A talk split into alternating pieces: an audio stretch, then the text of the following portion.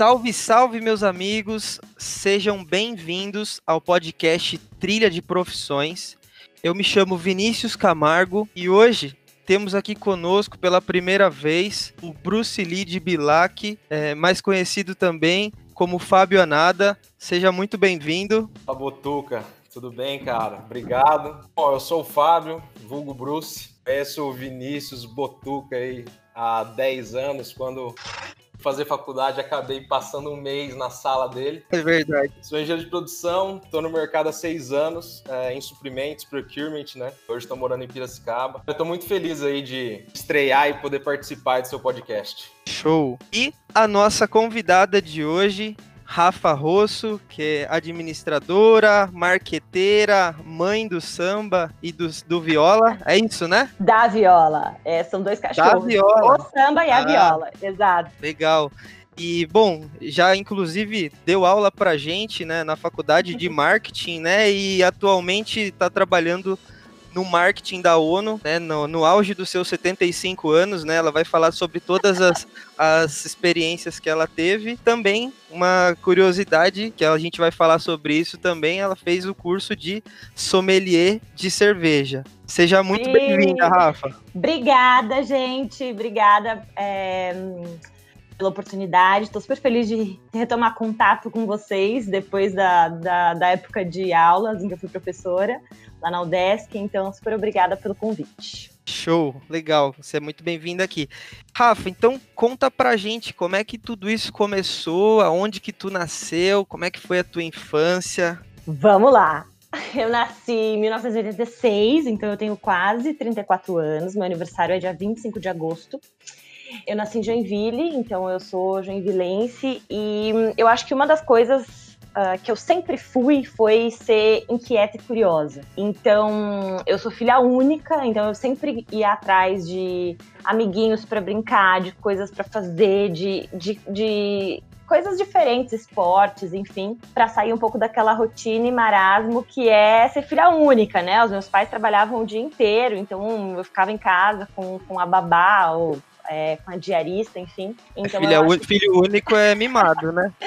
pois é, pois é, pois é, mas tá, superei, superei. Eu acho que ao, ao longo do tempo a gente vai se conhecendo e acaba resolvendo algumas questões, assim. Então, eu acho que também uma das coisas que me marcou na minha adolescência é que eu queria que sempre muito fazer intercâmbio, muito morar nos Estados Unidos. Eu tinha aquela ideia de entender como que, como que, como é que eram os filmes de verdade, né? Eu vi os filmes na, da, na TV nos Estados Unidos, aqueles, aqueles corredores da escola, aqueles, aquele pessoal jogando futebol americano.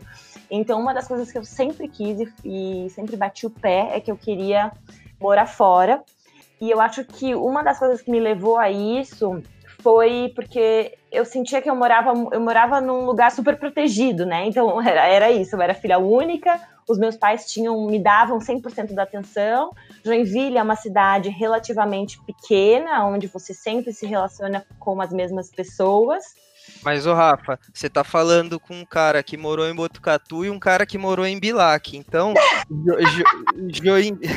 Join... Grande, então. Nossa, Joinville foi a primeira visão de uma, uma cidade grande, entendeu? Pra mim, então, eu fui, cara, eu fui pra uma metrópole quando eu fui pra Joinville. Cara, só para vocês verem como é tudo questão de referência também, né? Tudo questão de experiência que você tem. Eu cheguei num momento, aos 15 anos, em que eu me sentia sufocada lá. Eu precisava viver alguma coisa nova. E para vocês, quando vocês foram, já foi uma coisa, uma coisa mais libertadora, assim. Então, é, é muito de, dependendo da experiência que você tem. É...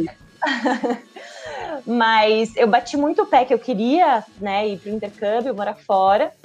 Então, aos 16 anos, eu fui para os Estados Unidos e fiquei um ano morando numa casa de família. Então, foi meu primeiro grande choque, eu acho, com, com outra cultura, com outras pessoas, falar uma língua diferente, né? Você, às vezes, eu lembro muito bem, assim, que, que tinha muito, muitas diferenças de linguagem, de expressões. Então, às vezes, eu falava uma coisa, a pessoa entendia outra. E aí, para se explicar... E tu foi para os Estados Unidos? E tu foi para os Estados Unidos? Foi para os Estados Unidos, eu morei em, em, Ohio. Ohio, que só tem neve. Lá é, meu Deus, dá menos 30 no inverno. Enfim, meio puxado, meio puxado. Eu que sou gente, eu, eu que amo verão, amo calor. Na época já já era meio da vibes balada assim, e aí eu cheguei lá, fui trancafiada dentro de casa, né? Porque tinha tinha eu precisava voltar até tipo 10 da noite, não podia beber, então enfim, foi uma uma um desafio. Foi um desafio. Aprendizado, foi aprendizado e desafio, eu acho, essa época. É, tu teve um aprendizado muito forte de inglês que eu acho que foi uma das coisas que norteou bastante a tua carreira, assim, pelo que eu vi de fora, de longe. Foi umas, muitas experiências internacionais, né? Cara, Vini, eu acho que hum, não só o inglês. Eu acho que o inglês ele foi uma consequência. Eu acho que a minha o meu espírito e vontade é, de conhecer outras culturas me norteou muito mais do que o próprio inglês. Eu acho que o inglês ele foi um facilitador para eu alcançar essas coisas, sabe? Porque claro Perfeito. que eu não eu não conseguiria trabalhar com outros mercados se eu não falasse inglês. Então, ainda bem, eu sabia. Mas a minha, o meu objetivo, assim, ao longo do tempo, é, sempre foi, eu sempre tive essa curiosidade de ir atrás de outras culturas e outros mercados mesmo. Entendi. E aí, quando tu voltou do intercâmbio, você ficou quanto tempo lá? Eu fiquei 10 meses, mais ou menos. É, foram 10 meses. 10 meses depois de uma explosão mental, assim, de poder estar tá num outro lugar, com uma cultura totalmente diferente. Como é que foi essa volta para Joinville? Assim, na verdade, eu voltei na metade do terceirão. Então, eu só tinha seis meses para recuperar tudo para conseguir passar no vestibular em dezembro, que foi o que aconteceu. Então, eu cheguei em Joinville, tipo, em julho, eu não tive nem tempo direito de absorver nada, porque o meu foco era estudar. Eu fiz cursinho de tarde tarde, estudava de manhã, né? É, o meu foco era recuperar tudo aquilo que eu né, assim, que eu não tinha estudado nos primeiros seis meses, porque as grades são diferentes, as grades escolares. Então eu, eu tava meio, entrei meio que numa espiral de de estudo para conseguir passar no vestibular no, em dezembro. Mas além de uma espiral de estudo, eu lembro que o meu terceirão ele foi muito espiral de amigos e, e, e comemorações, assim, porque teve gente que fez vestibular em junho como teste, passou, teve gente que fez em é, e aí a gente, eu lembro que em dezembro a gente começou a fazer vestibular e aí era um trote atrás do outro quando a gente pegou os resultados. Então foi assim, foi um, uma foi um, um semestre muito intenso. Assim, eu meio que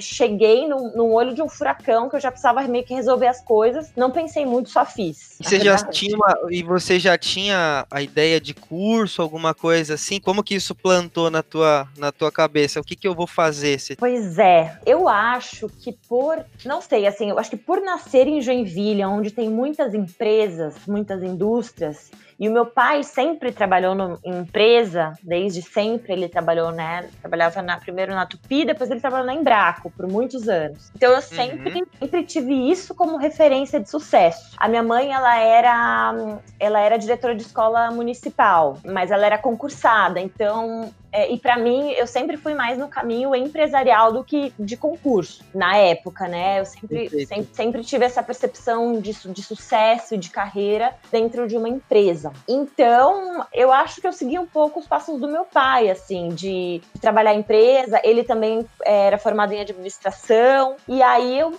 meio que fui, assim. Na verdade, na época, e eu acho que isso é é legal de falar, porque é como se, como se onde eu tô hoje fosse muito óbvio desde o começo que a minha primeira opção foi relações internacionais. Então, minha primeira opção de, de faculdade era fazer relações internacionais. O meu sonho de criança era ser diplomata. É, eu nunca quis ser médica, bombeira, é, enfim, enfermeira, nada disso. O meu sonho de criança era ser diplomata. E aí eu queria fazer relações internacionais. Só que na época, é, relações internacionais em Santa Catarina e no Paraná só tinha em faculdades privadas. Então, na a UFSC, por exemplo, hoje ela tem um curso de relações internacionais, mas na época que eu fiz a faculdade, que foi em eu fiz o vestibular, que foi em 2003, não tinha. Eu acho que lá o curso abriu em 2005, se eu não me engano. Então, eu Aí acabou acabou que tu foi seguindo mais para a linha da, do exemplo assim do, do, do, teu pai que foi meio do teu norte é. inicial de carreira ali e foi para DM. Exato.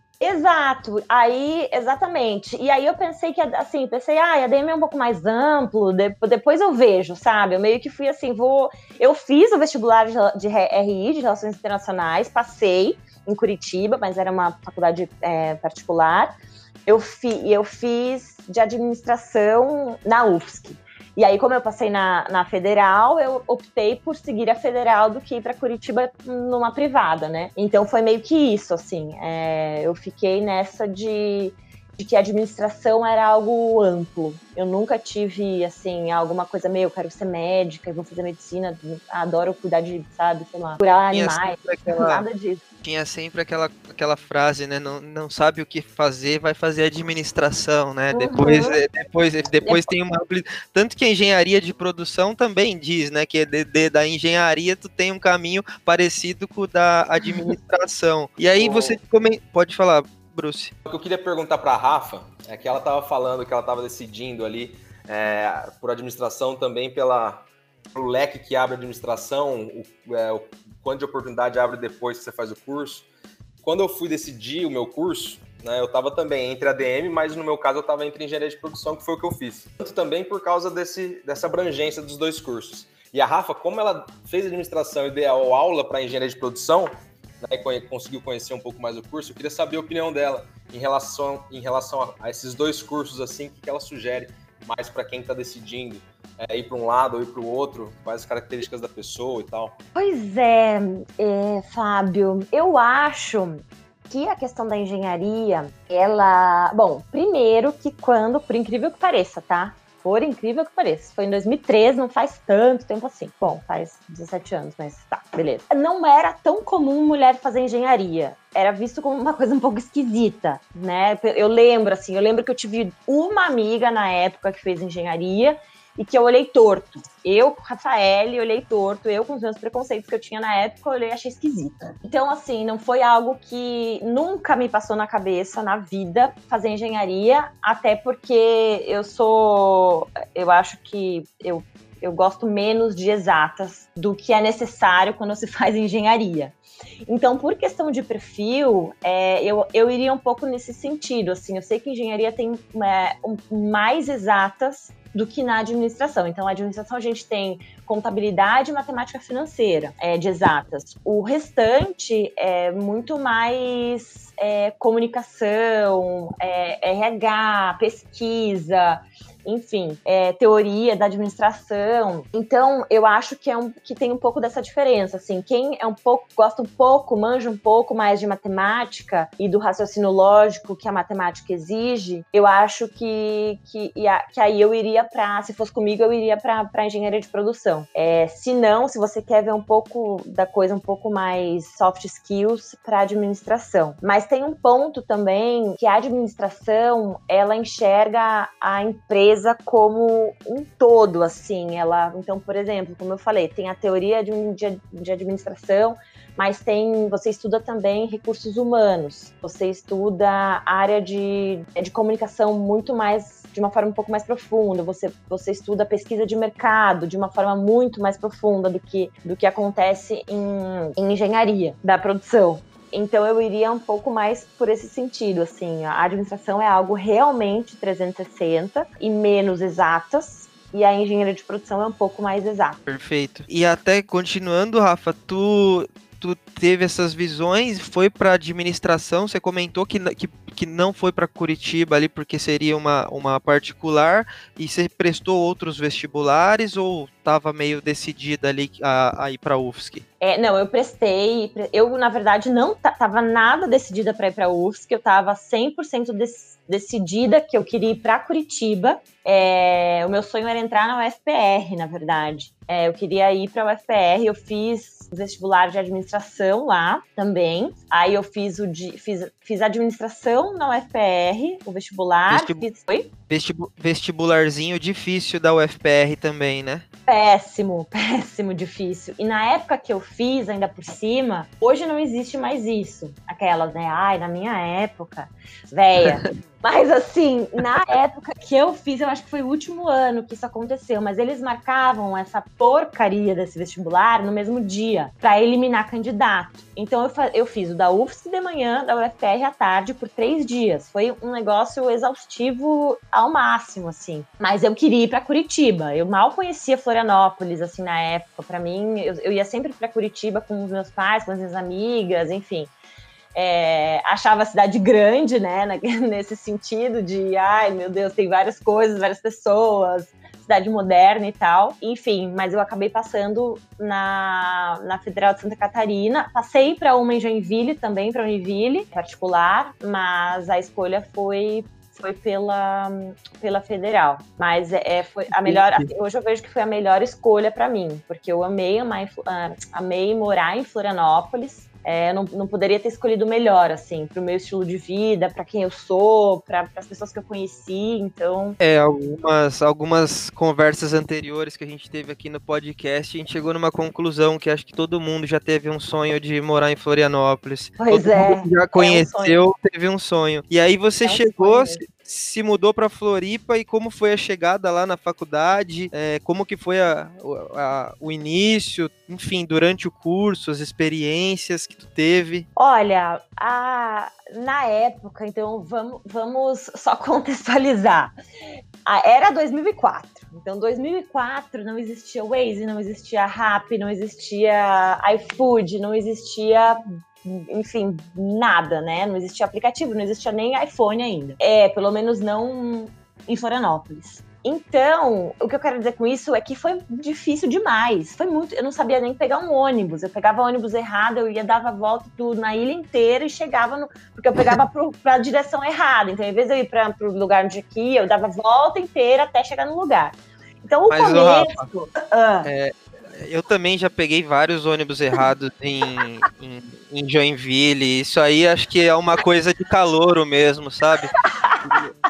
Pode, pode ter até iPhone que vai pegar o ônibus errado. Pô, mas pegar errado hoje com um aplicativo dizendo onde é que tem ônibus, porra.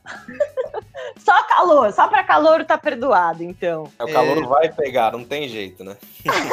mas assim, gente, eu só sei que foi, assim, foi um horror para mim o começo. Eu tava, eu, eu, eu não tinha certeza que eu queria ir para lá, como eu falei para vocês, né? Meu sonho era pra ir para Curitiba.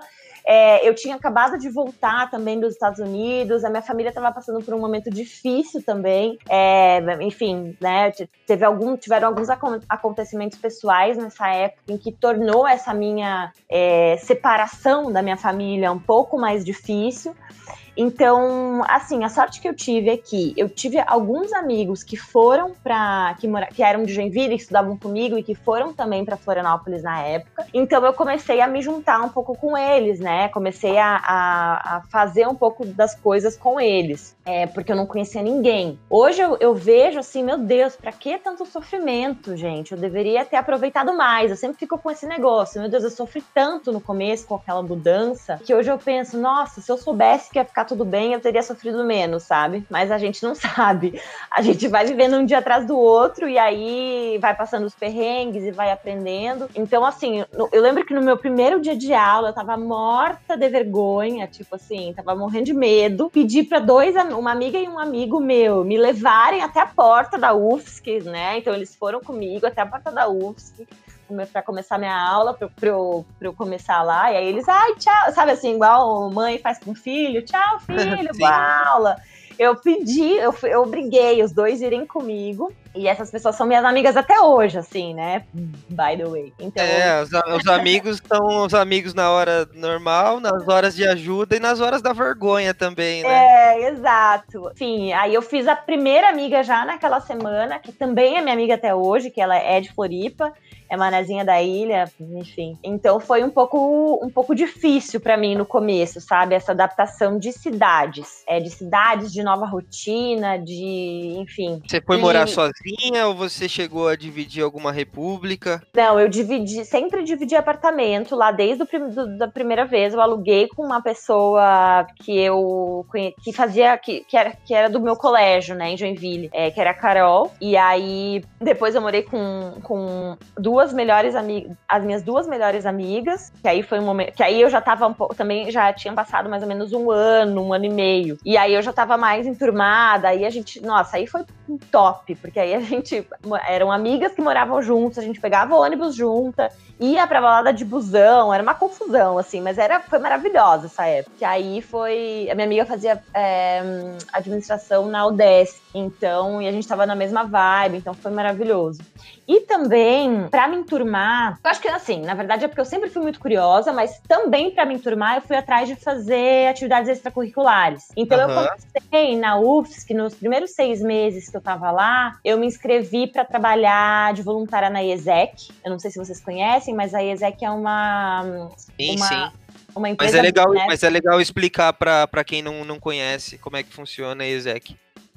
A ESEC é uma, uma associação de voluntários é, global se eu não me engano, teve início na França há muitos e muitos e muitos anos atrás. E é uma, uma associação onde você trabalha de forma voluntária para fazer intercâmbio entre, entre estrangeiros, então entre pessoas é, que estão fora e querem vir para o Brasil trabalhar, fazer um estágio ou estudar, e também você manda brasileiros para fora do, do país para trabalhar ou estudar. Então foi meu primeiro, meu primeiro, enfim, é atividade complementar é, que começa primeira... a abrir um pouco mais a cabeça, assim, para oportunidades. E também, também desenvolver algumas competências que o curso em si não consegue entregar totalmente. 100%. 100%. Até porque eu, eu lembro direitinho, assim, que a primeira vez que eu ouvi falar de sustentabilidade, que eu escutei essa palavra na minha vida, foi numa palestra da ESEC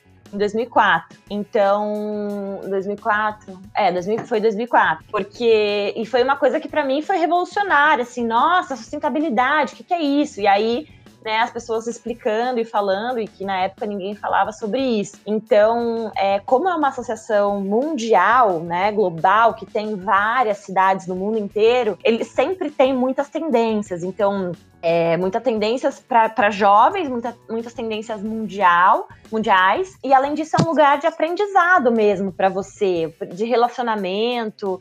É, tem algumas áreas onde você pode trabalhar lá dentro, você tem essa, esse contato internacional, que é algo que eu sempre gostei. Então, também conheci muitas, fiz muitas amigas lá. Eu tenho duas amigas que eu conheci lá que são minhas amigas até hoje. Então, assim, para mim foi ótimo, até por essa questão de me enturmar numa nova cidade, né? De conhecer novas pessoas. Perfeito.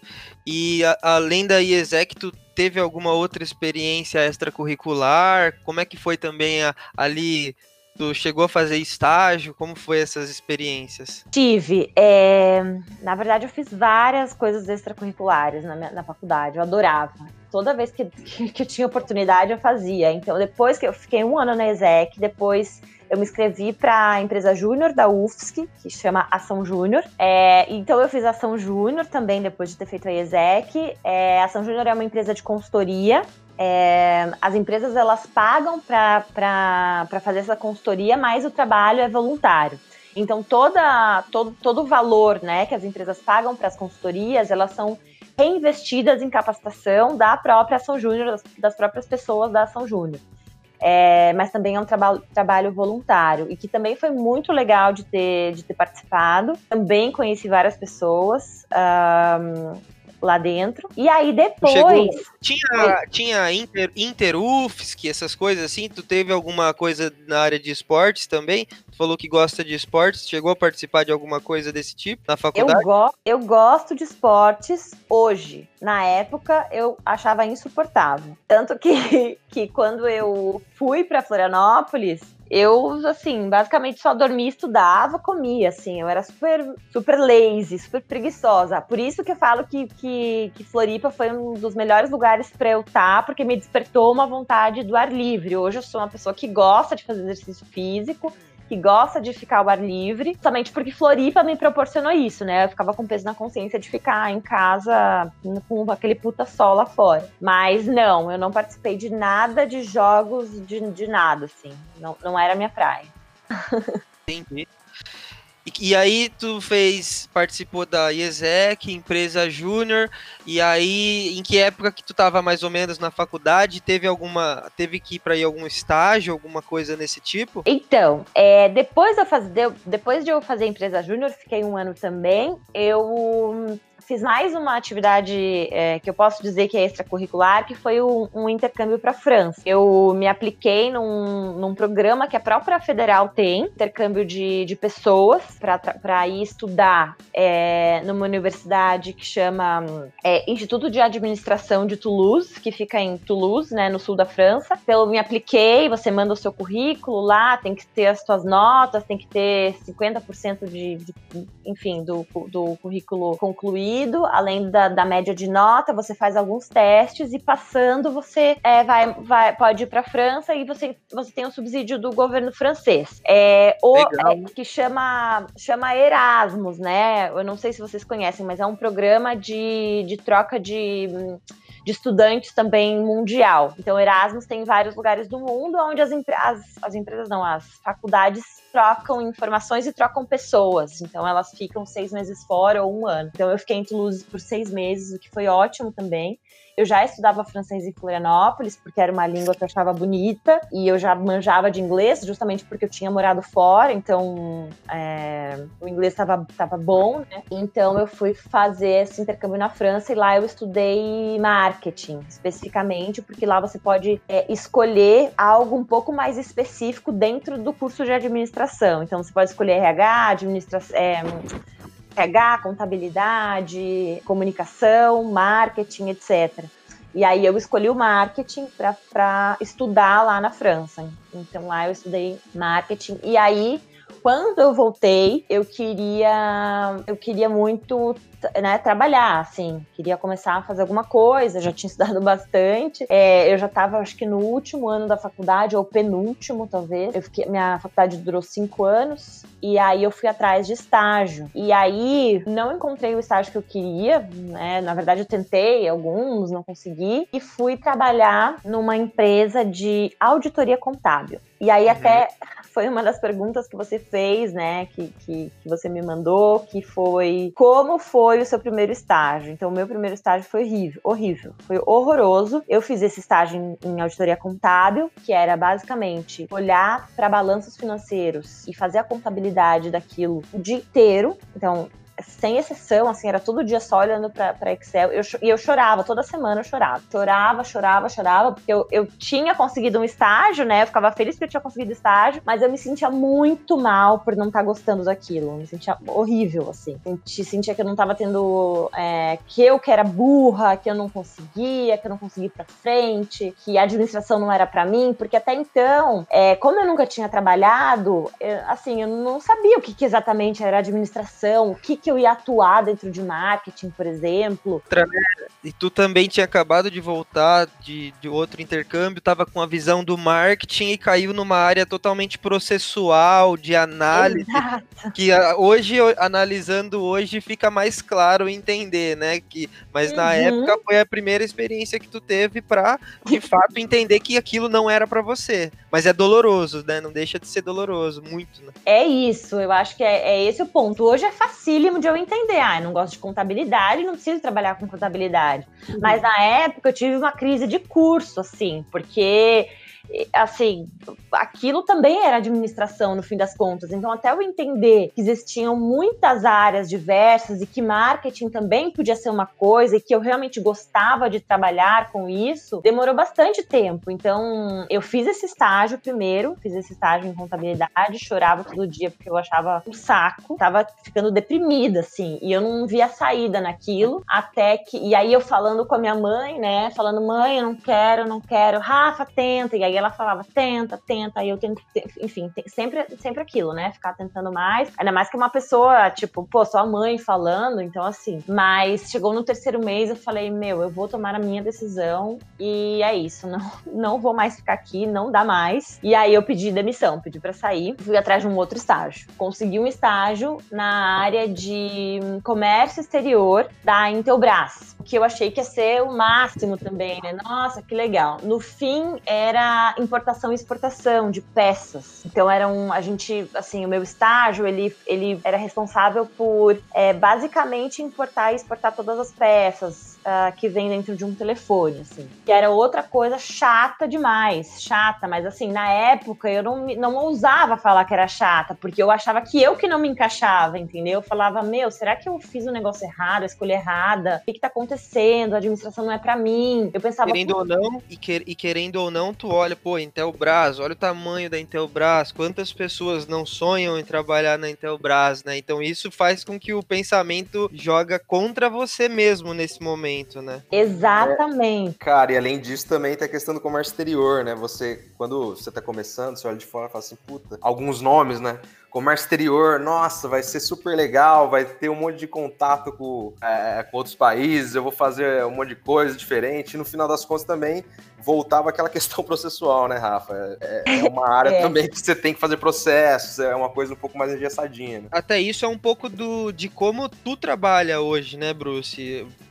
Pode dizer assim, né? As suas compras são internacionais, compras. É, cara, eu já trabalhei com algumas compras internacionais, mas eu ficava mais na área da negociação, entendeu? Então tem um dinamismo e tem uma, um relacionamento com o fornecedor internacional muito maior, né? E você fica um pouco mais livre. Agora, a área de comércio é, exterior mesmo, o cara que faz o processo de importação, é uma coisa um pouco mais processual ali, mais né, papelada, um pouco mais burocrática, você tem que ver receita, né, então fica mais, mais nesse sentido, assim. Entendi. E assim, é, eu não tem problema nenhum esse tipo de área, né? Eu acho que não tem problema nenhum esse perfil, eu acho que tem gente que gosta mesmo disso, tem gente que prefere, mas até eu entender que não era para mim, teve também sofrimento, porque foi justamente o que vocês falaram, né? Eu, eu, eu tava com um tipo de perfil que, que eu tinha estudado, que eu tinha conhecido várias pessoas, eu sempre fui muito da comunicação, e eu fui tentar me encaixar em perfis que não eram para mim, mas eu não sabia que não era para mim, eu achei que eu aqui não era para administração, né? Eu que não, não, ah, eu sei lá, eu não,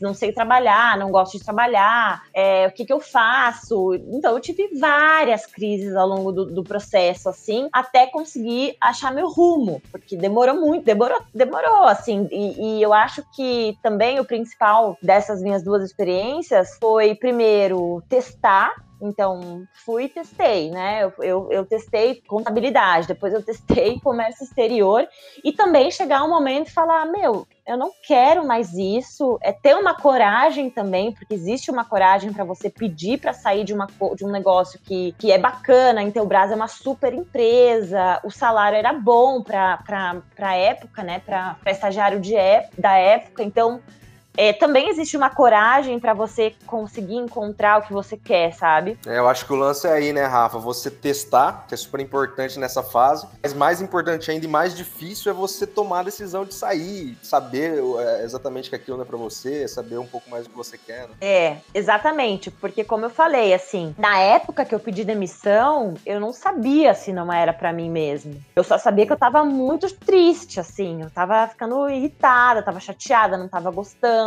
e aí eu poderia ou ser uma pessoa super mimada, que eu não, né? Ah, puto, todo trabalho tem coisa chata, gente. Todo, todo, todo. Meu hoje tem coisa chata. O meu de antes tinha coisa chata. Então, você, você realmente saber o que que é, são as coisas chatas, normais do dia a dia que você vai ter que encarar, ou se você realmente só uhum. tá fazendo coisa chata que você, que não é o seu perfil, né? Perfeito. E aí, depois da Intelbras ali, tu saiu, tu foi para um outro rumo, como é que foi esse ah, desfecho? Sim, aí eu fui pra, sim, aí eu fui para outro rumo, tentei de novo um estágio e aí o meu, o meu o primeiro estágio que eu acertei assim foi trabalhar na, na Record, na RIC Record em, em Florianópolis onde eu cuidava de uma. Bom, de novo, na minha época, onde tinham revistas impressas, a gente fazia revistas impressas para jovens, falando de carreira, justamente, de carreira e, e dia a dia, profissões, enfim. Era uma revistinha que se chamava It's ITS, nem deve existir mais, mas a gente, e a gente distribuía essas revistas nas portas das escolas. Então a minha responsabilidade era desde é, fazer curadoria das, das matérias, entrar em contato com as faculdades que queriam fazer o advertar, a, a propaganda dentro da revista, né? Então tinham páginas de propaganda da revista, onde as, as universidades pagavam para estar dentro da revista, dessa revista, e fazer alguns eventos nas escolas também. Então, é, esse foi meu primeiro estágio que eu acertei mesmo, eu adorava, adorava, adorava. Ele era bem mais dinâmico. Ele era bem mais a minha cara, sim. Eu, eu acho que ele era muito mais da comunicação e criatividade e pessoas do que processos. Então, eu, eu realmente fui muito feliz naquele estágio. Foi o meu primeiro estágio que eu, que eu amei, assim. E aí, logo na sequência, e aí nesse estágio, eles fizeram. Eu fiquei seis meses, eles fizeram uma redução de pessoal e aí eles me demitiram. É, lembro que não foi um grande trauma, assim, porque eles conversaram comigo, falaram: putz, a gente tá mudando escritório, acho que talvez não vai rolar. Aí eu lembro que eu já comecei a ir atrás de outra coisa, e aí eu consegui um estágio na RBS, que hoje é NSC para os jovens. Caramba, essa eu, essa eu nem que tudo Acho mudou. que eu nem peguei essa mudança. Não? Como assim? Não. Ah, ah você mora é porque, fora, lógico. É, porque agora eu tô em São Paulo, né? Então, depois que. Não sei, eu não lembro. Era, é, na minha mudou. época era RBS, porque também nós já estamos um pouquinho elevado aí, né? Bom, mas só para explicar para o pessoal, a RBS barra NSC, ela é afiliada da Rede Globo em Santa Catarina. Então eu consegui um estágio é, lá na, na, nessa empresa né, na, na Globo, na filiada da Globo, e, e também esse estágio foi um super acerto. Eu trabalhava no marketing, primeiro eu trabalhei no marketing das rádios, então CBN, Rádio Itapema e Atlântida. Primeiro eu trabalhei na, no marketing das rádios, e aí depois eu fui para o marketing corporativo, que era da marca é, Globo RBS em Santa Catarina. Então foi. E aí foi quando eu fui efetivada. Então eu fiquei como efetivada lá por um ano, mais ou menos, e mais um ano como primeiro estagiária, né? Um ano e depois um ano como efetivada. E foi hum, ótimo, assim, também amei trabalhar lá era muito minha cara, e eu comecei a achar meu rumo, sabe? A entender o rumo do que, que eu realmente gostava é, e do que eu não gostava. Então. Que muda tudo, né? Aí você começa a realmente devorar as coisas, querer fazer cada vez melhor e, enfim, crescer, né? Total, total, exatamente. Começa a se interessar também mais, eu acho, começa a, a conseguir incorporar o seu trabalho também mais no seu dia a dia, que eu acho que é uma coisa é importante hoje em dia, assim, todo mundo fala que, na, pelo, pelo menos quando eu comecei a trabalhar, e até falando, né, com, enfim, conversando com a minha mãe, pessoas mais velhas, as pessoas falam, né, que tem que separar o pessoal do profissional. Tem que nada, tem que não, eu sou uma pessoa só, eu não sou duas pessoas, eu não tenho uma, um botão de ligar e desligar a vida profissional. A minha vida profissional, ela, ela entra dentro da pessoal e a pessoal entra dentro da profissional sim. Tem dias que eu tô chateada, que eu tô, sei lá, que eu briguei com minha, alguém da minha família, que eu briguei com meu namorado, briguei com uma, uma, amiga. Não tenho como desligar isso e de repente às oito da manhã tô ali achando que eu vou dominar o mundo. Isso não acontece. Isso aí é uma utopia que alguém inventou algum dia e achou que ia funcionar, mas com certeza não funciona. Então, quando, quando, você gosta do que você está fazendo, daquele seu trabalho, ou, ou eu acho que além mais do que isso, acho que você entende que aquilo é o talvez o seu a sua vontade naquele momento, isso começa também a, a, a transformar a tua própria vida pessoal, porque aí você, você as duas coisas elas ficam conectadas quando você odeia o que você faz, as coisas ficam muito desconectadas e uma coisa acaba influenciando a outra de forma negativa, entendeu? Concordo, concordo plenamente. É isso, é, hoje acaba se misturando mais. Ainda existe, né? Porque a gente tem muitos conflitos de gerações, mas é. acho que a, começou a mudar e hoje ele está bem em pauta, todas essas discussões, né, de trabalho e vida pessoal, enfim, acho que com essa nova forma de mundo a gente está numa caixa de vidro, de fato, com todas as informações é, disponíveis e tal, né? Então acho que fica, fica mais. É, acaba virando essa, um globo só, né? E depois do, da Globo, tu, tu ainda estava lá em Floripa, essa em que ano que a gente tá? A gente tá no ano, o ano é 2010. O ano é 2010.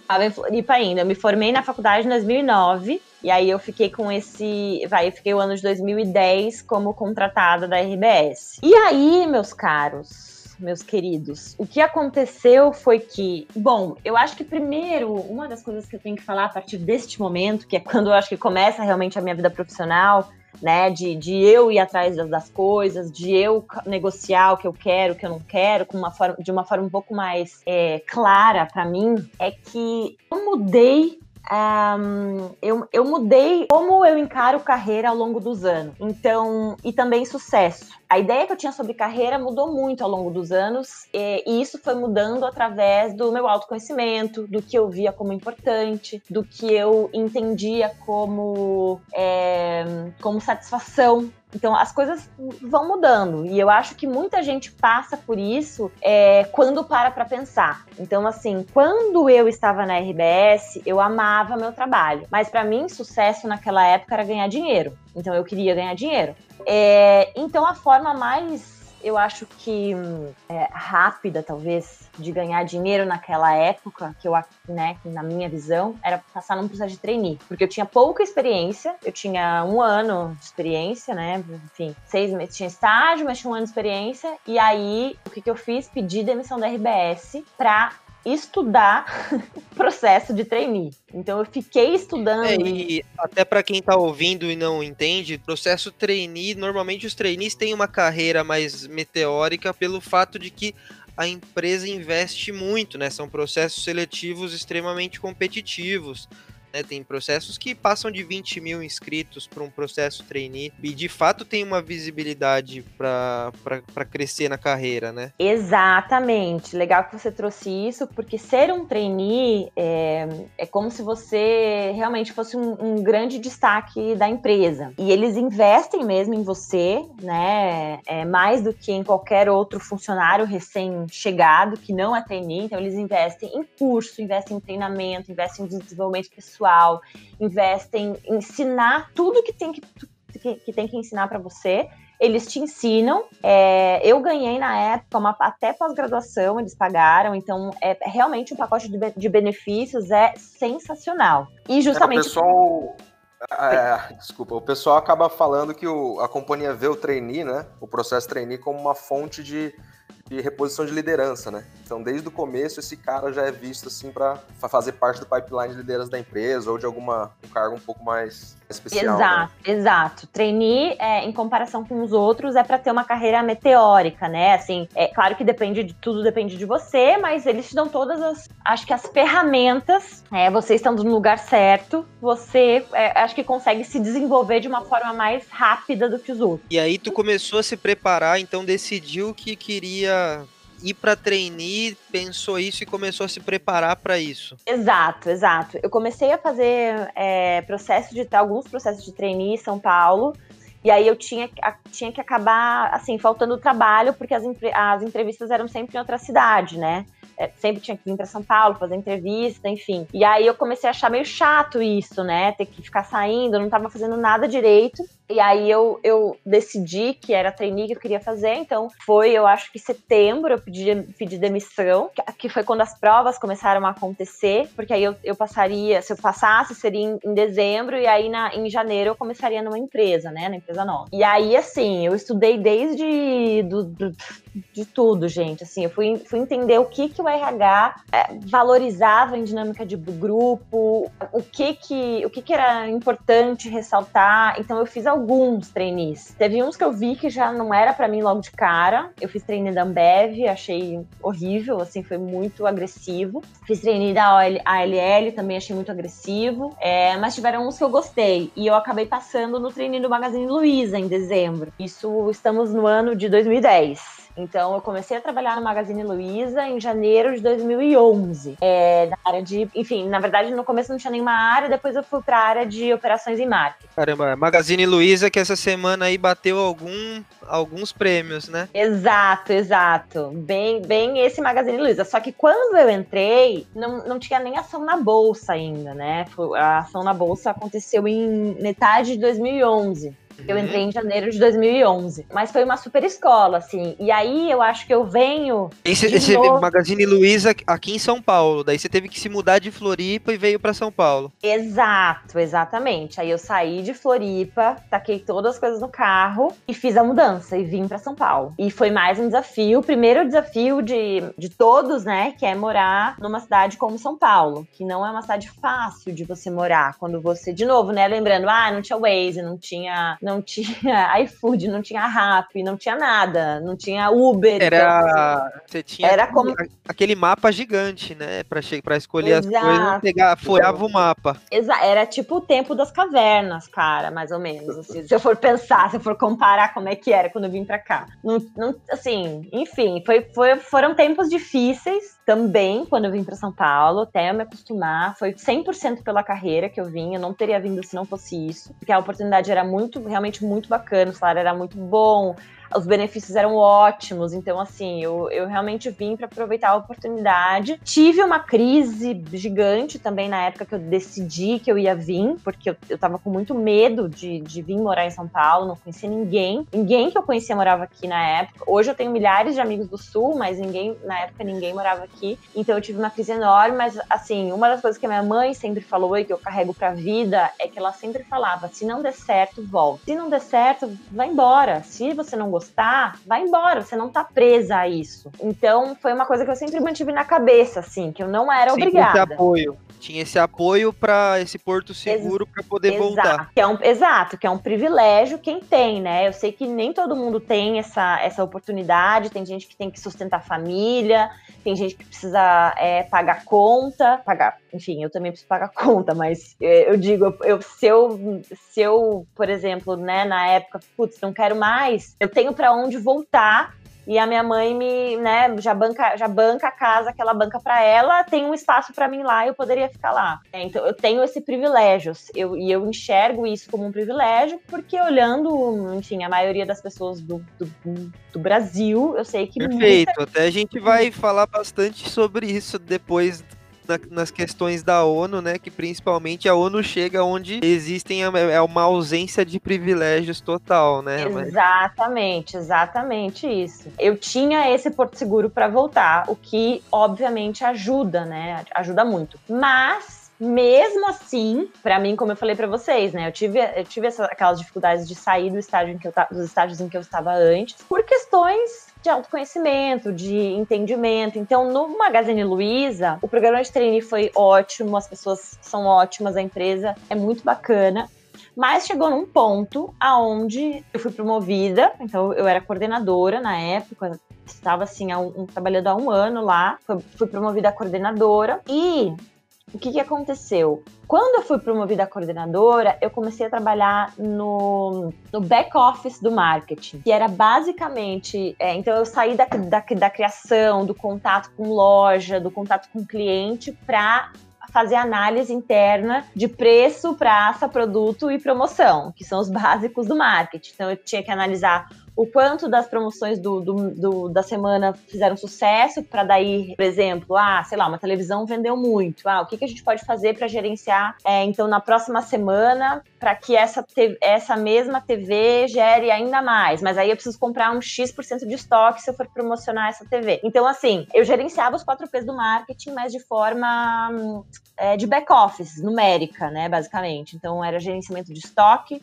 gerenciamento de KPIs de propaganda, o quanto a propaganda foi bem sucedida ou não, é gerenciamento de preço dos produtos em cada região do Brasil e também a praça, né, aonde cada produto seria vendido. É, e isso tudo através de análise numérica. Então, eu fui promovida a coordenadora, mas eu comecei a ficar muito infeliz naquilo que eu estava fazendo. Então, é, aí de novo veio, veio, veio aquele pensamento: meu, será que eu não me encaixo no marketing? Porque eu estava dentro da área de marketing, né? Eu pensava: será que eu não me encaixo no marketing? Nossa, que, que- e agora, né? Quem sou eu se, eu não, se, eu não- se eu achava que até agora eu gostava de marketing? Então, acho que eu não gosto. Porque eu não consegui enxergar ainda a diferença que existe dentro das áreas de marketing, que também são grandes, entendeu? Então, primeiro a gente tem administração, que tem várias sub-áreas. Depois a gente tem o marketing. Então, eu encontrei o marketing como meu lugar, é, meu lugar de pro- profissional. Só que dentro do marketing eu também tenho outras subdivisões onde eu preciso entender onde eu me encaixo. Então tem análise de KPIs, tem, mas também tem a parte de criação de propaganda, tem. Também tem análise de pesquisa de mercado, tem. Tem gerenciamento de produto, tem. Então assim, também foi uma mini crise nessa época, né? Porque eu, eu comecei a não gostar do que eu estava fazendo. Eu amava tanto o que eu estava fazendo antes e aí de repente eu comecei a não gostar mais. E aí eu conversei com alguns gestores, comecei a me candidatar para outras vagas. E na época aconteceu um movimento de coragem. Hoje eu, eu, eu enxergo como é, como coragem e autoconhecimento, porque eu, eu apliquei para uma vaga de analista, então eu já era coordenadora no Magazine Luiza, apliquei para uma vaga de, de analista é, na Bung, que é uma empresa de enorme de inter, e, e multinacional, né, de, de alimentos. E eu passei nessa vaga. Então, assim, eu, era isso: ou coordenação em alguma coisa que eu não gostava, ou analista em algo que talvez eu gostasse. E aí eu optei por ir para Bung. E aí eu fui para Bung para trabalhar como analista sênior de marketing é, de, de produtos. Então eu, eu gerenciava né, uma marca de molho de tomate, maionese e ketchup, que é a soia, Talvez vocês saibam.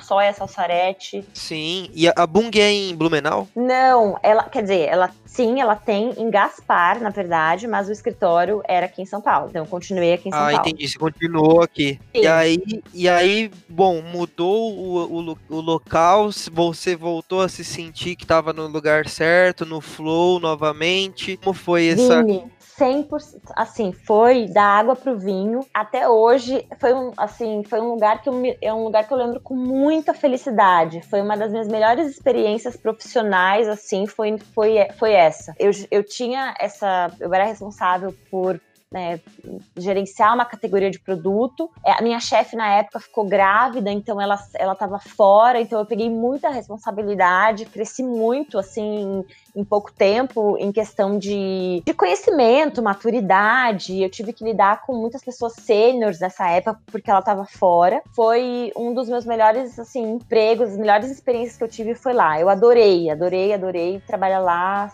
e, e ainda bem, né? Ainda bem que eu tomei essa decisão, porque, claro, a gente nunca sabe. Eu poderia ter, sei lá, daqui a seis meses no Magazine Luiza, eu poderia ter subido uma outra posição. Mas naquele momento era o que eu achava que eu deveria ter feito, e foi isso. É, e é natural a gente se sentir um pouco mal em algumas decisões, mas a gente não pode nunca colocar a visão de como seria a outra vida, porque tudo muda, né? Não, não, não é uma construção mental, é, é a vivência daquilo. Às vezes é uma, algumas pessoas que fazem toda a experiência se tornar diferente. É, eu acho que não é uma linha reta. Tem alguma charge até que mostra que a gente, a gente vê o sucesso como um passo atrás do outro, né? Então, assim, ah, beleza, a Rafa passou de trainee, aí agora ela vai ser coordenadora, depois vai ser gerente, e em três anos vai ser diretora. É, não foi isso que aconteceu, e eu não, assim, eu tenho um total de zero arrependimentos, porque hoje eu não sei se ser diretora do Magazine Luiza seria minha, o meu objetivo, entendeu?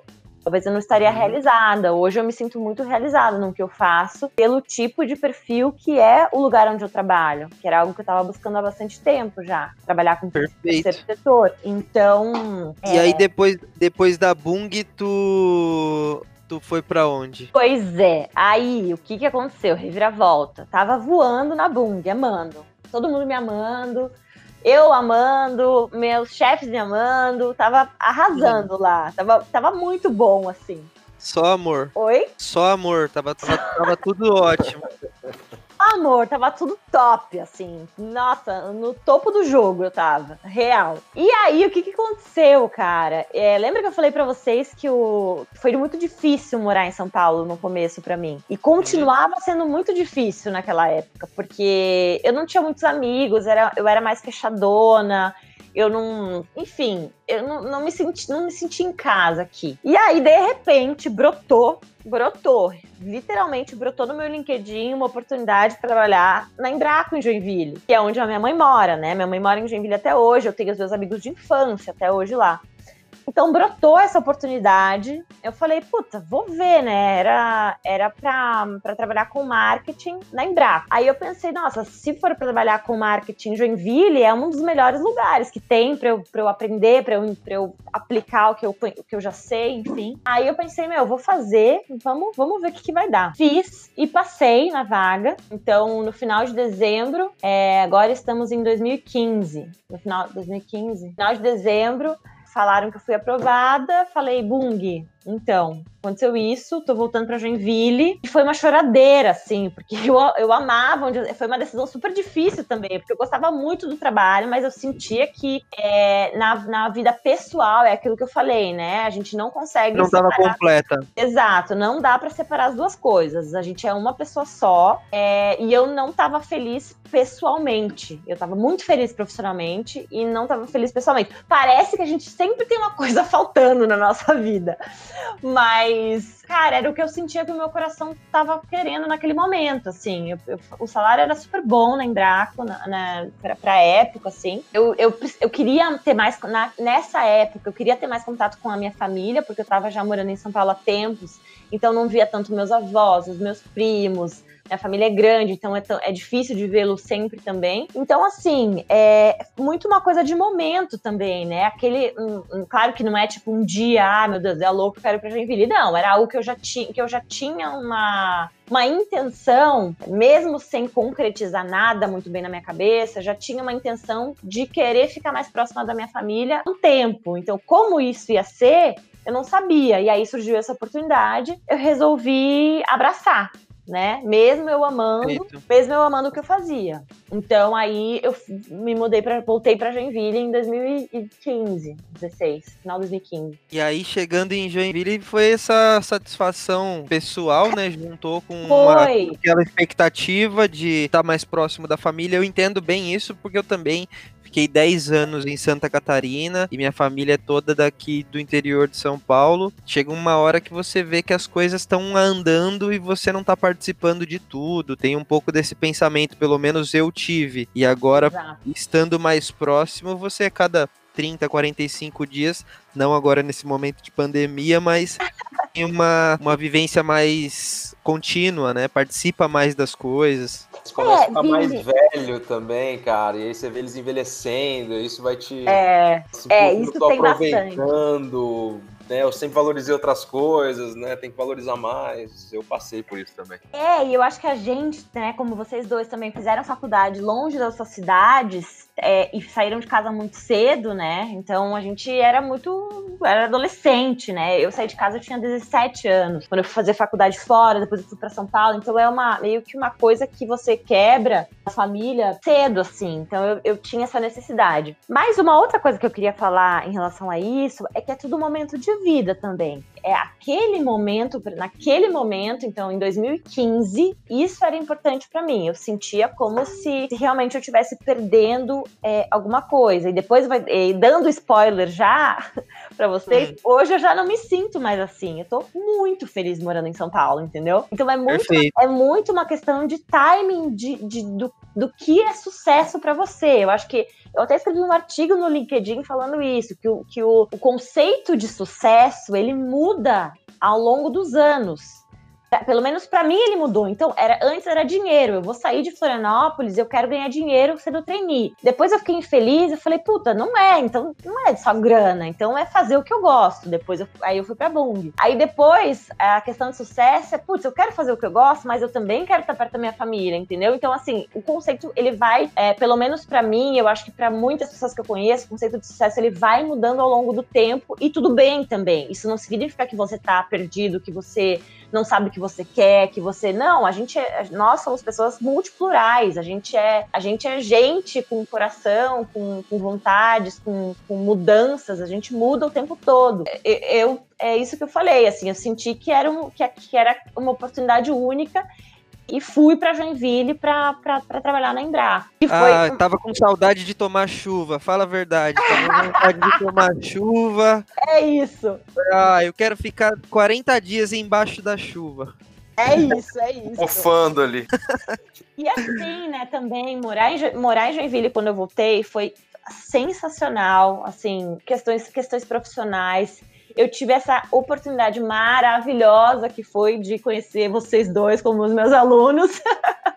É verdade. É, mas assim, essa oportunidade maravilhosa de, de dar aula, que era um sonho que eu achava que eu só ia realizar quando eu fosse mais velha, quando eu fosse me aposentar eu penso hoje, nem acredito que eu já fui professora de uma faculdade, sabe? Assim, que, que para mim era um, era um sonho que eu tinha, que eu não sabia de que jeito que eu ia realizar isso, mas era alguma coisa que eu já tinha na minha cabeça porque eu queria. E foi uma experiência para mim, vocês não têm noção, assim, o quanto eu amei dar aula para na UDESC. Foi uma, uma realização para mim ter podido fazer isso. E só foi possível porque eu trabalhava em Joinville. Aqui em São Paulo, é, né, eu não acho que as aulas começaram na não começavam na UDESC seis e meia, o meu expediente na Embraco acabava às seis. E era do lado a faculdade da Embraco. Era, foi um negócio assim, só, sei lá, todos os astros se alinharam e falaram: você vai dar aula nessa faculdade, você vai realizar o seu sonho. Então. E é... foi, foi recíproco também, foram ótimas aulas, assim. Até por isso que a gente convidou você hoje para estar tá aqui com a gente.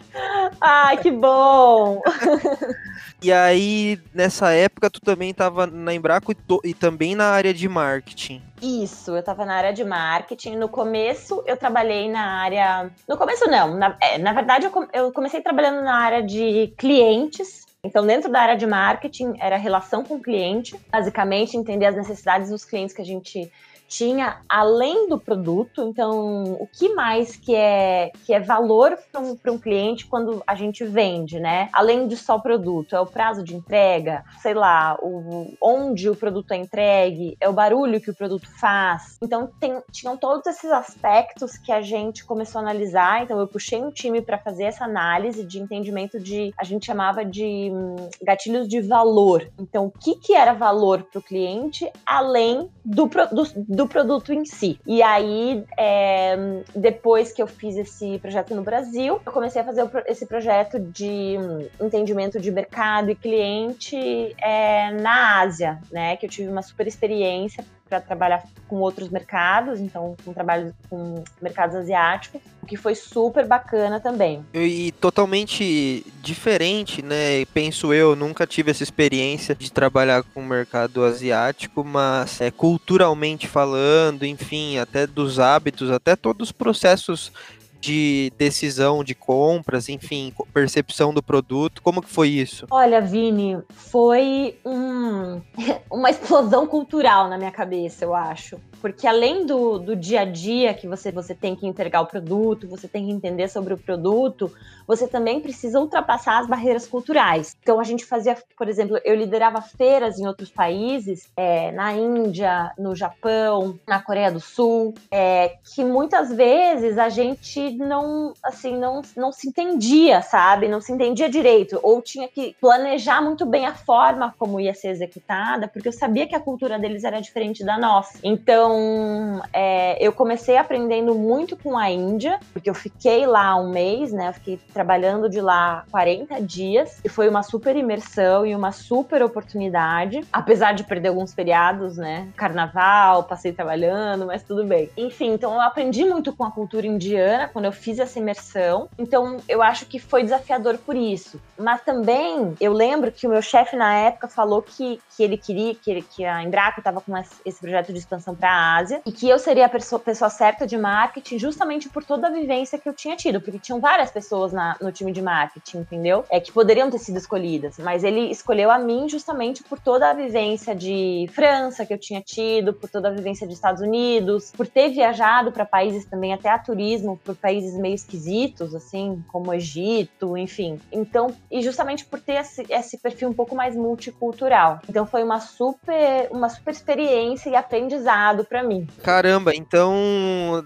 tu foi escolhida por essas vivências que tu teve e esse foi o teu diferencial na época ali para poder tocar essa operação. Exato, exatamente. Foi o que eles me falaram na época. E aí, na Embraco, tu ficou. Tu ficou por quanto tempo tra trabalhando na Embraco? Eu ia falar trampando. Eu... Já... Tudo bem, aluno. Tudo bem, Tudo né? Bem, Tudo bem, bem aluno né? isso aí, hein? Bem coisa de aluno. Bom. Brincadeira.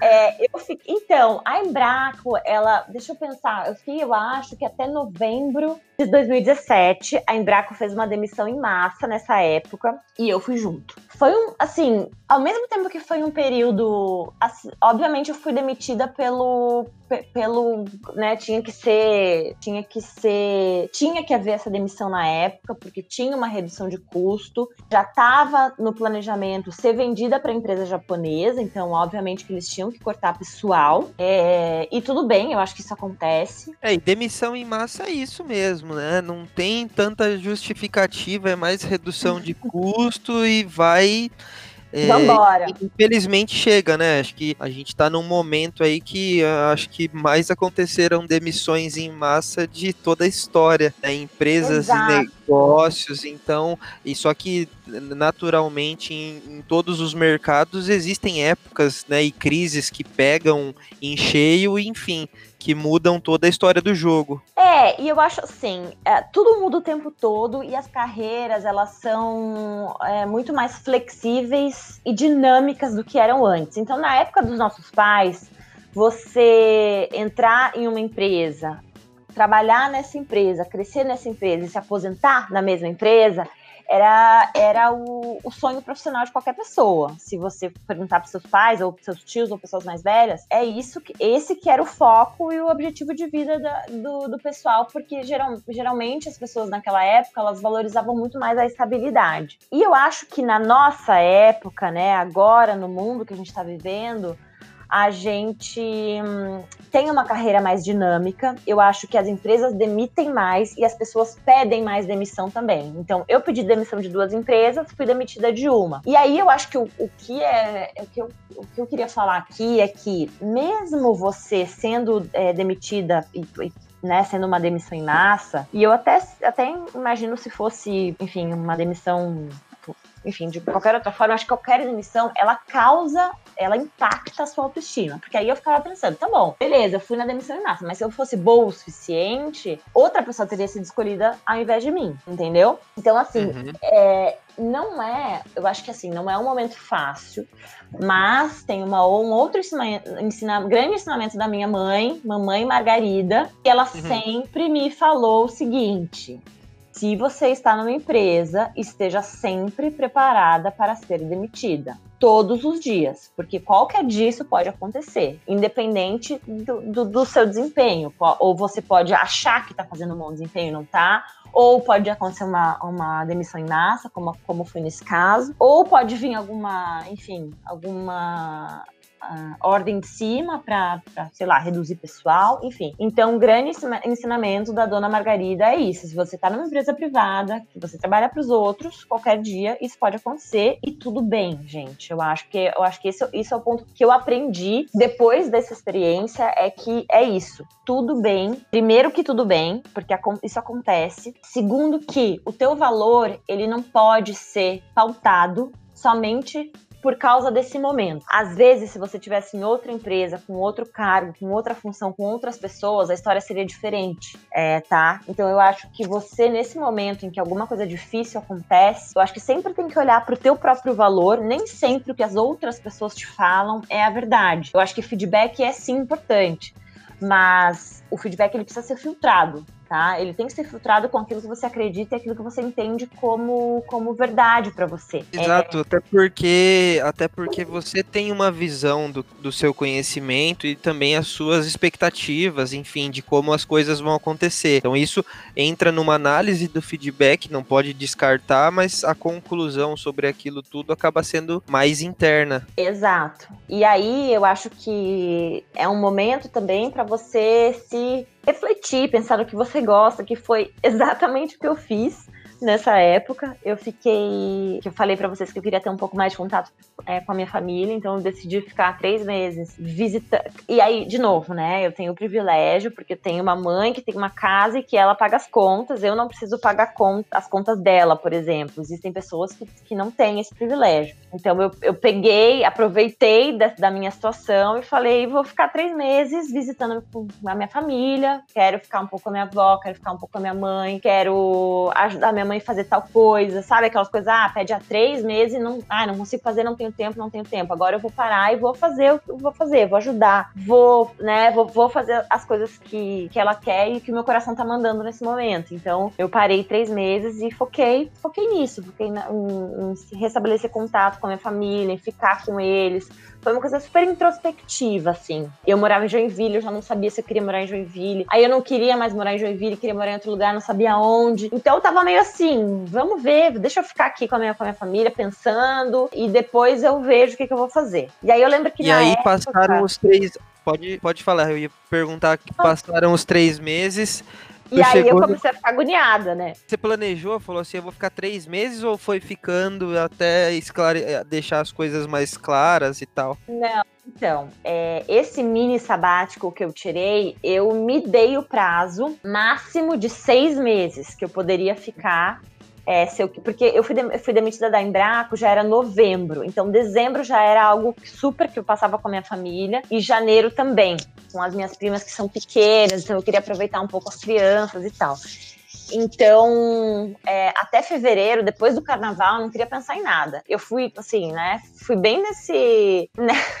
É até engraçado falar, porque eu sei, eu sei o privilégio que é isso, né? E eu, eu não eu não. Eu, eu sei que eu tive esse privilégio de dizer, não, eu só vou. De certa forma, tu já tinha. De certa forma, você também já tinha, já tinha as tuas conquistas, já tinha uma, uma liberdade, vamos dizer assim, financeira é. também, de poder se dar esse. Não, não é só um privilégio, mas também um, um prêmio para você mesmo de depois de tanto tanto ter conquistado, né? Porque querendo ou não, tu já tava num nível de, de corrida, de carreira ali que tava bem avançado, bem, bem pesado, né? É, verdade. Eu acho que tem esse ponto também. Quando eu, quando eu até quando eu comecei a dar aula na UDESC, eu fazia dupla jornada, né? Então eu trabalhava das 8 às 6 e depois eu trabalhava das 8 e meia às 9 e meia, eu acho, ou 9, dando aula para vocês. Então, e, porque eram aulas de 3 horas, era uma coisa super puxada, né? Então, assim, domingo eu preparava a aula, segunda eu dava aula, quarta eu dava aula.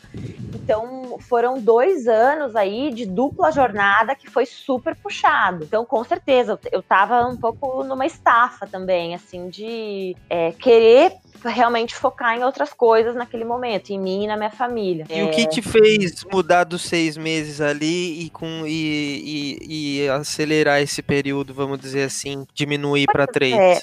Na verdade, eu depois dos três meses eu comecei a ficar, comecei a buscar outras coisas. Então eu não comecei a trabalhar ainda, mas não comecei a procurar emprego, mas eu comecei a fazer curso de capacitação, curso de capacitação é, na minha área. Então, até uma coisa que eu, que eu, que eu preciso ressaltar aqui, eu fiz um curso de marketing digital aqui em São Paulo porque num dos feedbacks, eu não sei se vocês lembram, mas no, no, no final de cada semestre eu sempre dava um, uma folha de feedback para os alunos preencherem, para me dizerem o que estava legal e o que, que, eu poderia melhorar. E um dos feedbacks que veio, eu lia todos, todos os 40 eu lia. Um dos feedbacks que veio é que eu poderia é, falar um pouco melhor e um pouco mais sobre marketing digital, que era uma, realmente uma coisa que eu não dominava na época, porque... Você minha... que fez isso aí, o Bruce, não foi? Aqui. pode ser, pode ser. Brincando. Pode ser. Tô brincando, tô brincando registros, tenho registros, depois a gente vê. Vamos puxar esse Brincando. Mas eu pensei, eu pensei muito nesse feedback, porque realmente marketing digital era algo que eu não dominava. E aí eu comecei a pensar, putz, mas marketing hoje em dia, meus alunos estão me dizendo, né? Marketing é digital hoje em dia. Então eu fui atrás de fazer um curso de marketing digital por causa desse feedback. Até vou encontrar depois lá em casa e agradecer a pessoa, porque foi muito bom para mim também. Aí o que, que eu fiz? Eu, eu queria fazer um, esse curso numa escola boa e aí, uma amiga minha morava aqui em São Paulo, pedi para ficar na casa dela por um mês e vim para São Paulo para fazer esse curso. E aí eu meio que redescobri a cidade nessa época, porque quando eu saí daqui, lembra que eu falei, ah, não gostava, quero ficar perto da família. Quando eu voltei em 2018 para fazer esse curso, eu comecei a amar São Paulo, amar, amar, amar. É, para mim tudo era legal, era divertido, eu não achava mais tão estressante. Comecei a ver prazer na cidade, fiquei um mês, e aí, depois que eu fiquei esse mês, eu, eu decidi que eu queria voltar a morar aqui, de algum jeito, mas obviamente que, que tinha que ser com algum trabalho, porque senão eu não conseguiria me sustentar aqui, né? Então eu fui atrás de um emprego, só que qual que foi o pulo gato? Na, nessa época que eu fiquei assim, parada, digamos assim, pensando em mim, focando na minha família, é, em outras coisas, eu já comecei a refletir muito sobre trabalho em, em, em cor, grandes corporações, assim. É, na verdade, desde sempre, né, eu só tinha trabalhado em grandes corporações, então Magazine Luiza, depois na Whirlpool, a Embraco, aí na Bung, que também é multinacional, eu comecei a me questionar um pouco a respeito disso, sobre querer ou não trabalhar nesse tipo de, de empresa. Eu já comecei a ver o sucesso de outra forma, então eu comecei a ver o sucesso como, enfim, melhorar a vida de alguém de alguma forma. Então eu comecei a ter esses questionamentos internos sobre grandes corporações, mas mesmo assim é difícil você sair, né, de uma trilha onde você já tem a sua carreira formada. Então eu já tinha minha carreira toda dentro de marketing grandes corporações. Então, quando eu apliquei para várias vagas, quem que me chamou? Chamou uma grande corporação para trabalhar no marketing. E aí foi quando eu comecei a trabalhar na Electrolux. Mas eu comecei a trabalhar na Electrolux já com um sentimento de, assim, eu não tenho certeza que é, se é mais isso que eu quero. Não sei se esse é o meu momento. Eu não sei se eu quero vender, vender mais produtos. Eu não sei se eu quero trabalhar com produto, com linha branca de novo, né? Que eu já tinha trabalhado lá na Embraco. Então já começou alguns questionamentos para mim mesma em relação a isso, a, a, ao ao que estou fazendo, né? Qual é o meu propósito? Eu comecei a entrar em umas coisas mais profundas, assim. Esse tempo de férias aí, esses seis meses, me deu essa oportunidade de pensar em algumas coisas mais profundas também. É, e aí, de quando novo. a gente tá na corrida também e não tem tempo para pensar nisso, a gente vai levando tudo, né? Tudo que vai acontecendo, a gente vai fazendo. Exato. Pode ser o propósito de levar a geladeira para onde não tem, por exemplo, porque se não existem, existissem empresas como a Electrolux, talvez as geladeiras não fossem acessíveis, né? Elas, elas só são acessíveis para serem compradas porque são produzidas em larga escala. Então, cada um tem que encontrar, eu acho que o propósito que, que tem dentro de si. É, é uma coisa que parece meio filosófica, mas quando você vê sentido naquilo que você trabalha, as coisas ficam muito mais legais e, e divertidas e te trazem muito mais paz, eu acho.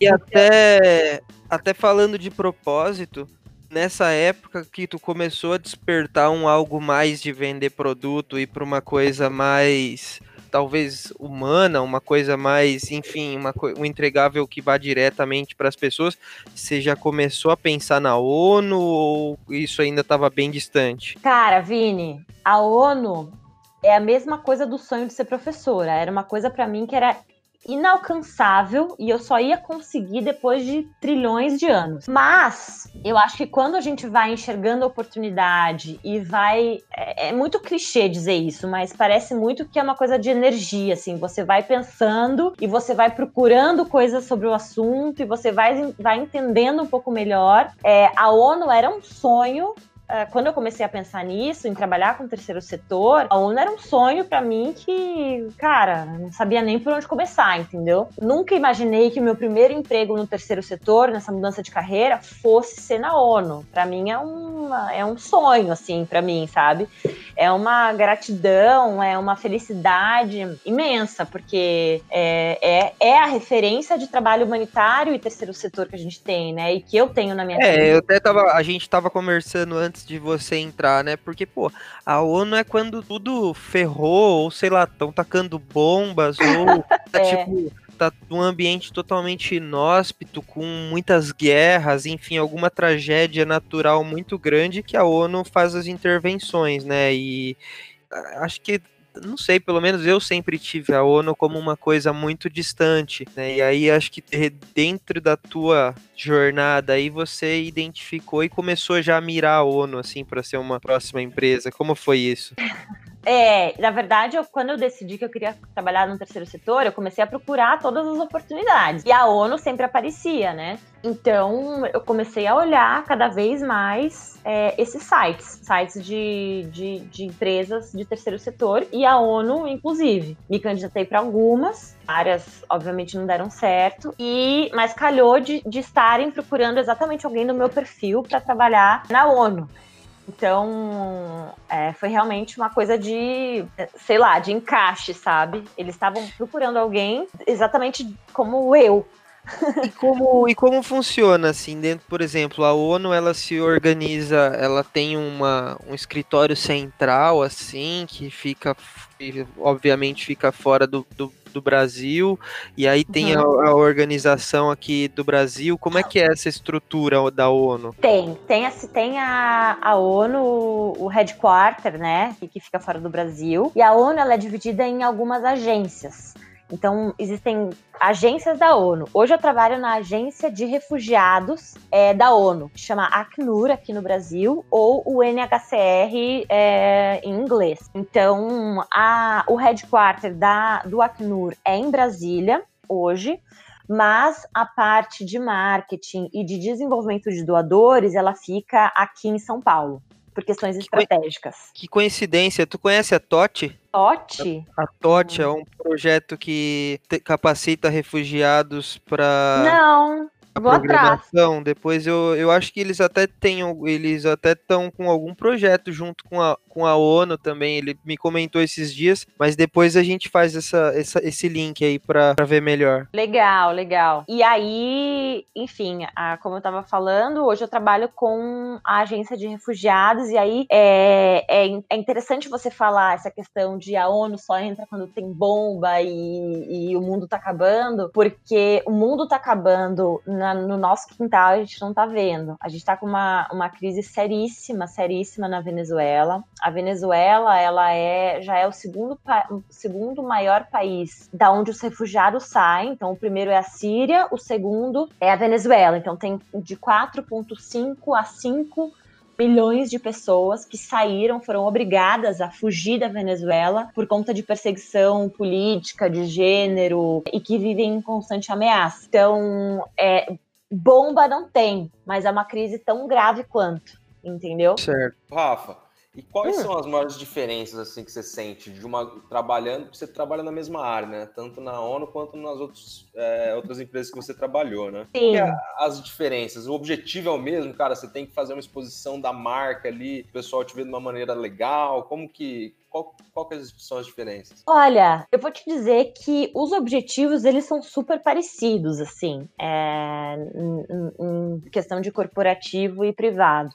O que eu vejo de diferença é mais o tipo de gerenciamento que existe dentro e a forma como as pessoas se comportam. Todas... Cultura mesmo, assim. Exato. Cultu... Eu acho que é cultura empresarial e cultura de ONU, assim. É... As coisas sempre são... As coisas lá dentro, pelo menos a experiência que eu tô tendo, é tudo sempre muito transparente. Por exemplo, é... não sei, enfim, agora eu não lembro de nenhum exemplo, mas é, as coisas sempre são muito transparentes, assim. As pessoas é, são super educadas também. É, eu tive alguns, algumas experiências difíceis em relação a isso em empresas privadas, de pessoas que eram muito agressivas, pessoas que é, gritavam, pessoas que, sabe, que levantavam o tom de voz.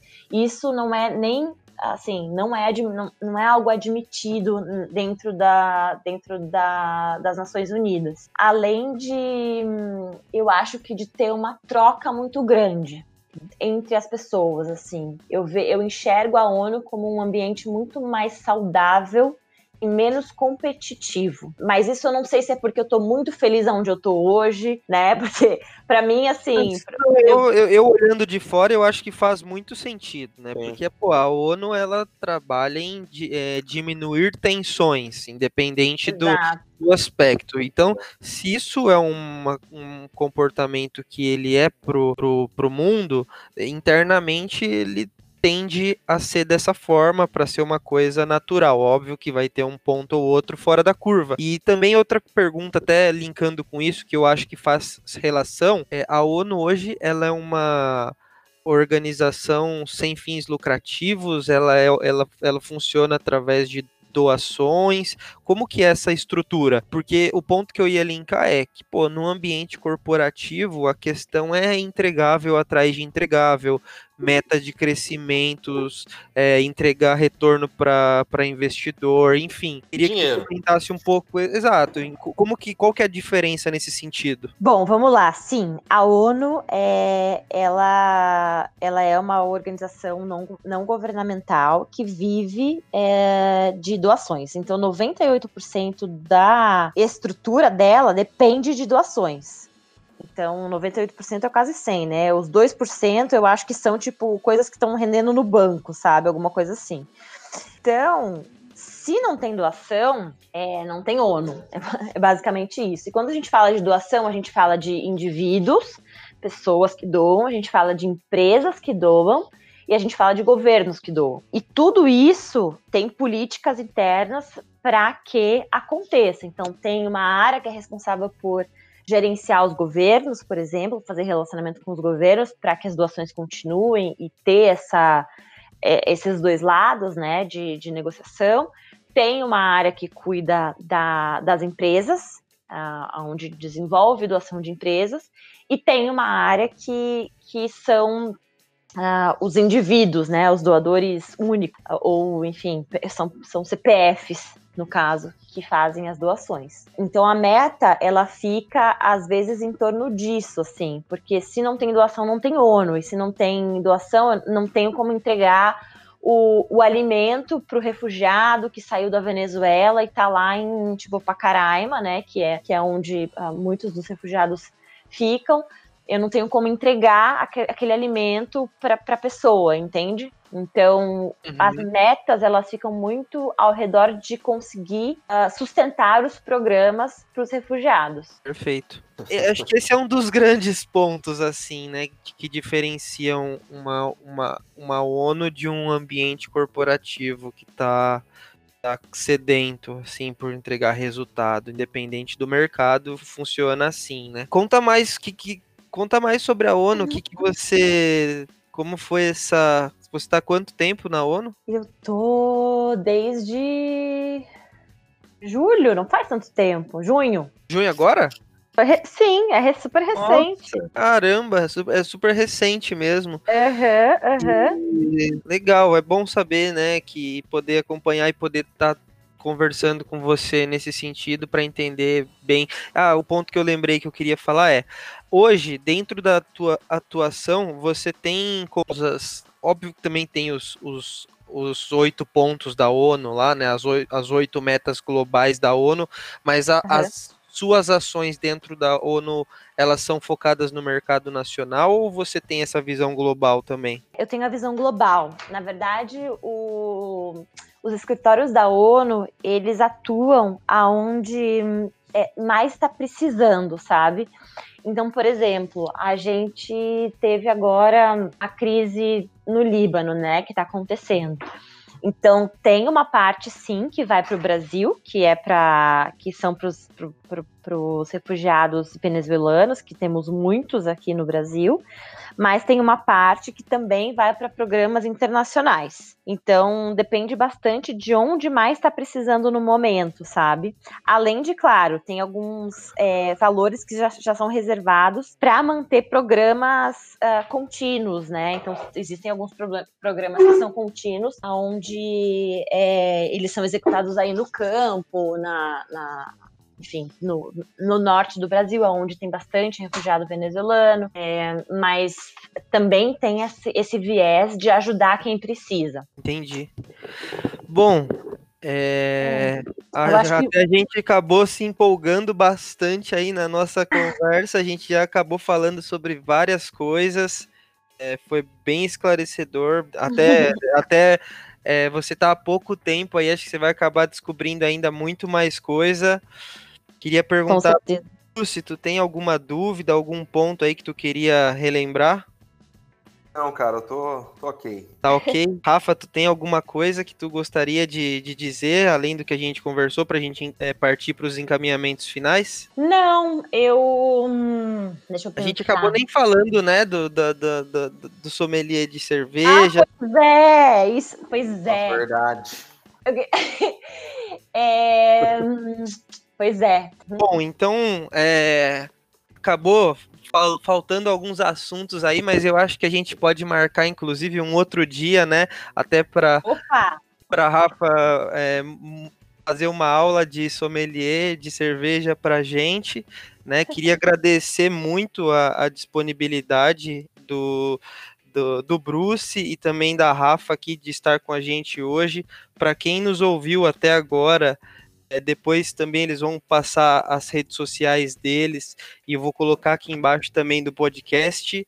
É, Rafa, muito, muito obrigado pelo teu tempo e obrigado por essa aula que tu deu para nós aqui hoje de, de toda essa tua trajetória e parabéns aí pelo teu trabalho. Imagina, gente, foi um prazer. É... Para quem não sabe, eu também sou sommelier de cerveja como o Vini falou, então é, no Instagram eu sou arroba guria da cerveja. E aí eu acho que isso também traz um ponto de ter múltiplas carreiras, né? Eu acho que além de ter a, a, a nossa uma carreira que a gente trilha, aquela da faculdade, a gente sempre pode ser mais, somos ser, ser humanos, seres humanos múltiplos, temos muitas facetas e, e funções e coisas que gostamos, e eu acho que a gente pode explorar isso cada vez mais. É, então, hoje eu sou a Rafa da ONU, mas também sou Rafa, sou mulher de cerveja. Show de bola. Galera, é isso então. É, muito obrigado para quem nos acompanhou até aqui. Espero que vocês tenham gostado. É, fiquem bem e um grande abraço a todos vocês. Tchau, gente.